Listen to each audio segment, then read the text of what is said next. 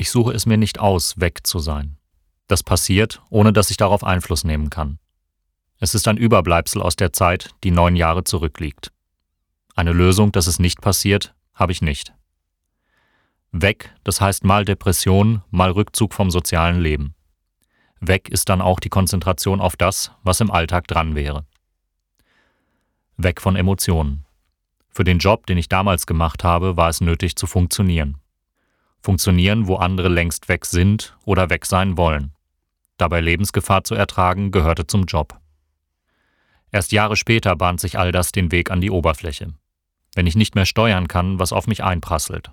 Wenn autoritäre Chefs ihre Interessen durchsetzen und ich Entscheidungen folgen soll, wie ich es damals tun musste.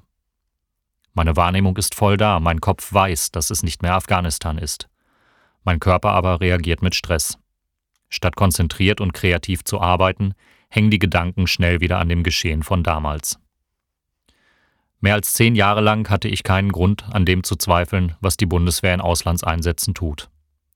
Doch dann reichten die Erlebnisse einiger weniger Stunden aus, meine Sicht zu verändern. Die Möglichkeit zu desertieren fehlte mir. Meine Zeit in Uniform endete wenige Tage nach diesem Erlebnis. Mich journalistisch damit zu befassen hilft. Ich verfolge Themen rund um die Auslandseinsätze der Bundeswehr. Ich äußere mich kritisch zur Aufrüstung mit Drohnen und zur Abschiebepolitik der Bundesregierung, wenn Afghanistan wieder einmal angeblich genug Sicherheit bieten soll, um Menschen dorthin zurückzuschicken.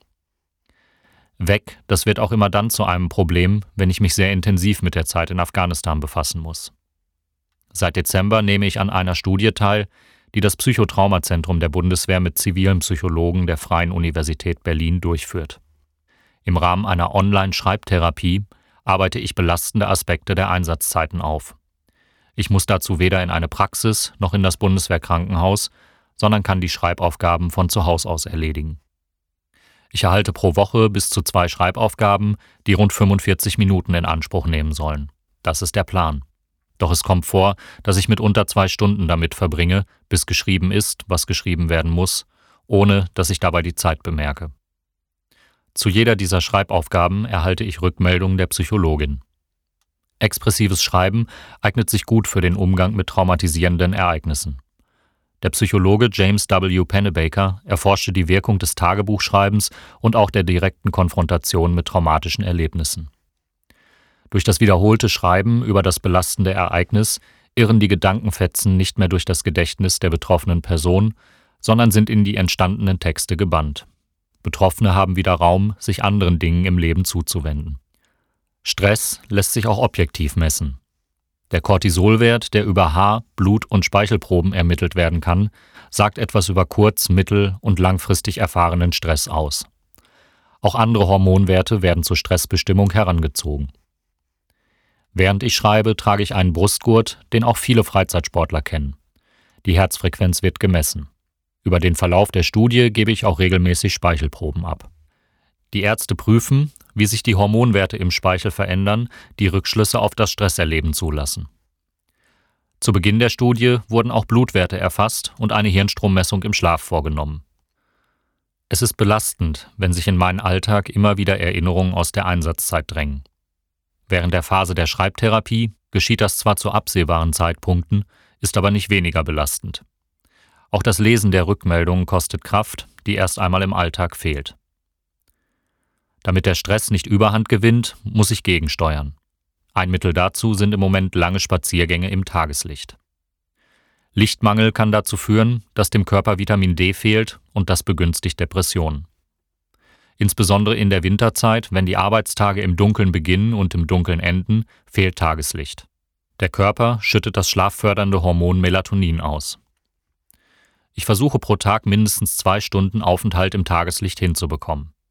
Tageslicht hat selbst an einem trüben Wintertag eine Stärke von ca. 2500 Lux. Innenräume bringen es nur auf 500 bis 600 Lux. Klappt das nicht, muss eine Tageslichtlampe mit 10.000 Lux für Abhilfe sorgen. Der hohe Blauanteil im Licht der Therapielampe fördert die Ausschüttung von Botenstoffen wie dem Glückshormon Serotonin. In skandinavischen Ländern, in denen es im Winter noch weniger Tageslicht gibt, sind die positiven Effekte dieser Lichtdusche längst bekannt.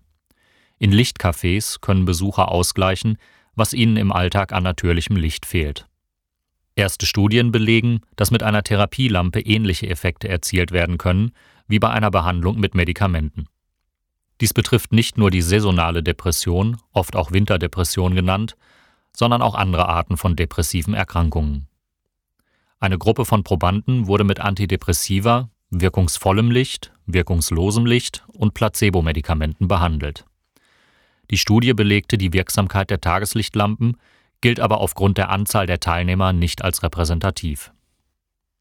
Krankenkassen zahlen daher weiterhin teure medikamentöse Behandlungen, nicht aber Therapielampen, die im Bereich von 100 bis 200 Euro liegen. Inwieweit eine Lichttherapie dem Patienten hilft, ist momentan nur im Selbstversuch in Erfahrung zu bringen. Mir hilft sie. Unter großem Stress, wenn die Erinnerungen an die Einsatzzeit Überhand gewinnen, fehlt mir mitunter das Hungergefühl und ich muss mich aktiv daran erinnern, regelmäßig zu essen. Ein weiteres Risiko sind Suchterkrankungen, die bei traumatisierten Menschen häufig vorkommen. Ich vermeide während der Therapie Alkohol, wenn nach den Schreibsitzungen oder beim Lesen der Rückmeldung die Erinnerungen an die Einsatzzeiten wieder präsent sind. Lange Zeit hatte ich keinerlei Erinnerung dran, was ich nachts träumte. Ich wachte am Morgen auf und war nicht erholt, ohne wirklich zu wissen warum. Mittlerweile kann ich mich an einzelne Träume wieder erinnern. In Stressphasen sind die Träume sehr oft mit Einsatzerinnerungen und Bundeswehrszenarien verknüpft. Ich werte das als Indiz dafür, dass ich in irgendeiner Art und Weise die Erlebnisse von damals verarbeite. Mal mehr, mal weniger depressiv, mal in Gedanken wieder sehr nah am Einsatz geschehen, all das macht die Gestaltung eines normalen Alltags und die Planung von Aufgaben im Studium sehr schwierig. Einzelne Tage frei von Therapiesitzungen zu halten, ist planbar. Doch wenn die Erinnerungen wieder Überhand gewinnen, dann heißt es umplanen, Kursleistungen später oder gar nicht abgeben. Auch Artikel über andere Themen gelingen in solchen Zeiten nicht immer. Daher nun dieser Text. Und auch um zu sagen, ich bin noch da.